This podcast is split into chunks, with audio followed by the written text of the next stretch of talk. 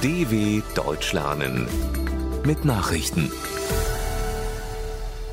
Montag, 26. September 2022, 9 Uhr in Deutschland. Meloni will neue italienische Regierung anführen.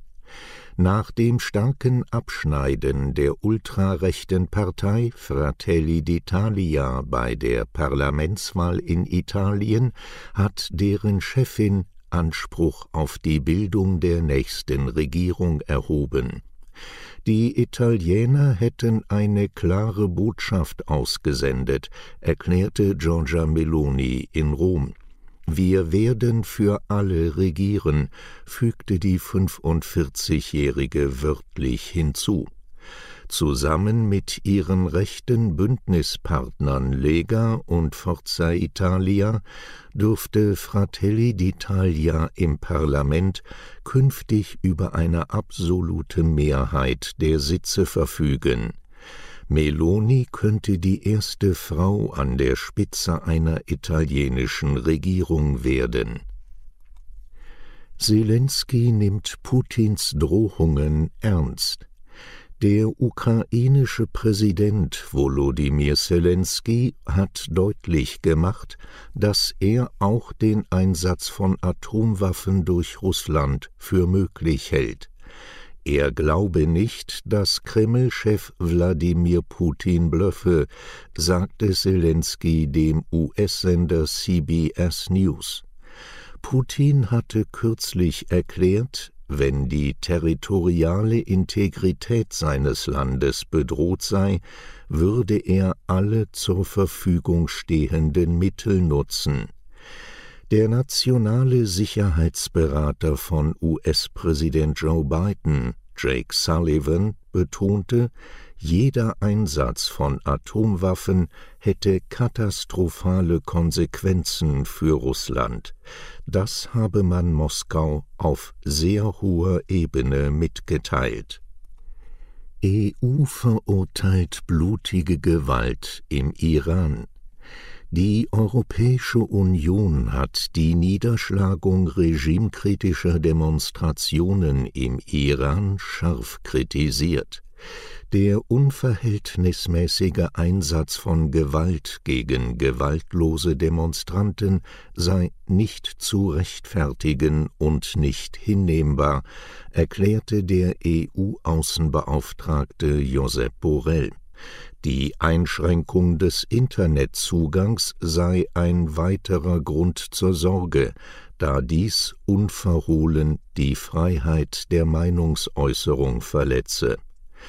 Auslöser der Proteste ist der Tod der jungen Iranerin Mahsa Amini, die von der Sittenpolizei wegen eines Verstoßes gegen die islamische Kleiderordnung festgenommen worden war.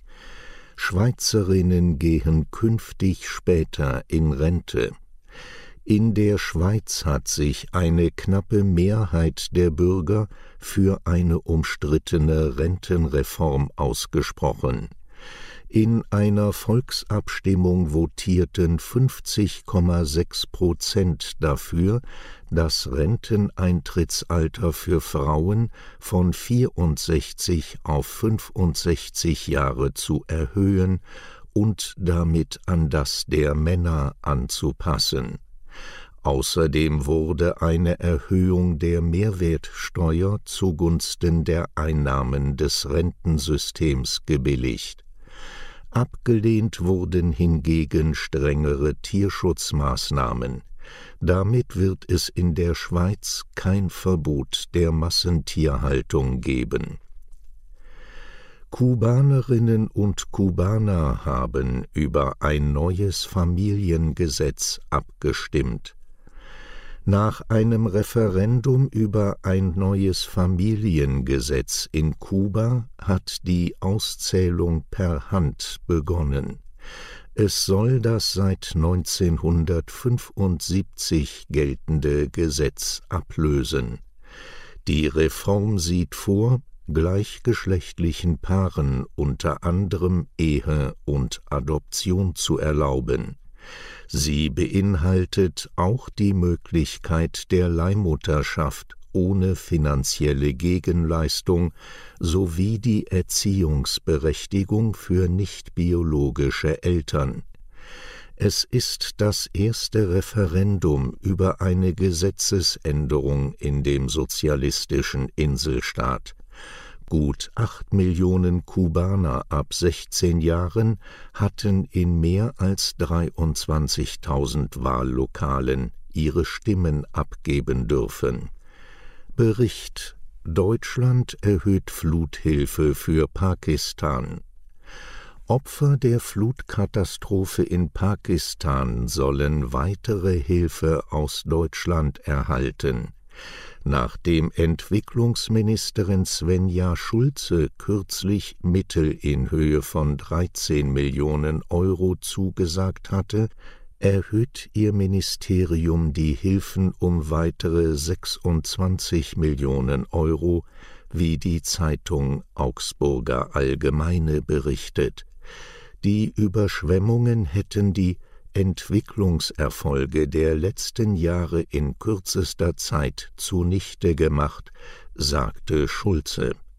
Seit Juni leidet Pakistan unter den schwersten je aufgezeichneten Fluten seiner Geschichte. Ein Drittel des Landes steht unter Wasser, rund 1600 Menschen kamen ums Leben. Unwetter auf Kanarischen Inseln führt zu vielen Flugausfällen. Die Kanarischen Inseln sind von einem Unwetter heimgesucht worden. Wegen des tropischen Wirbelsturms Hermine wurden 252 Flüge gestrichen, 38 weitere seien umgeleitet worden, meldete der Flughafenbetreiber Aena auf Twitter. Die meisten Flugausfälle gab es mit mehr als 100 auf Teneriffa. Der starke Regen löste auf den Inseln Erdrutsche aus. Wegen umgestürzter Bäume mussten Straßen gesperrt werden. Verletzte wurden nicht registriert.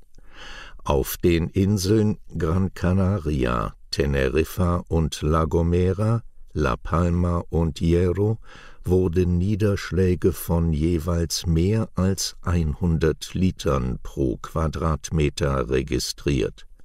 Soweit die Meldungen von Montag, dem 26.09.2022 dw.com/langsame Nachrichten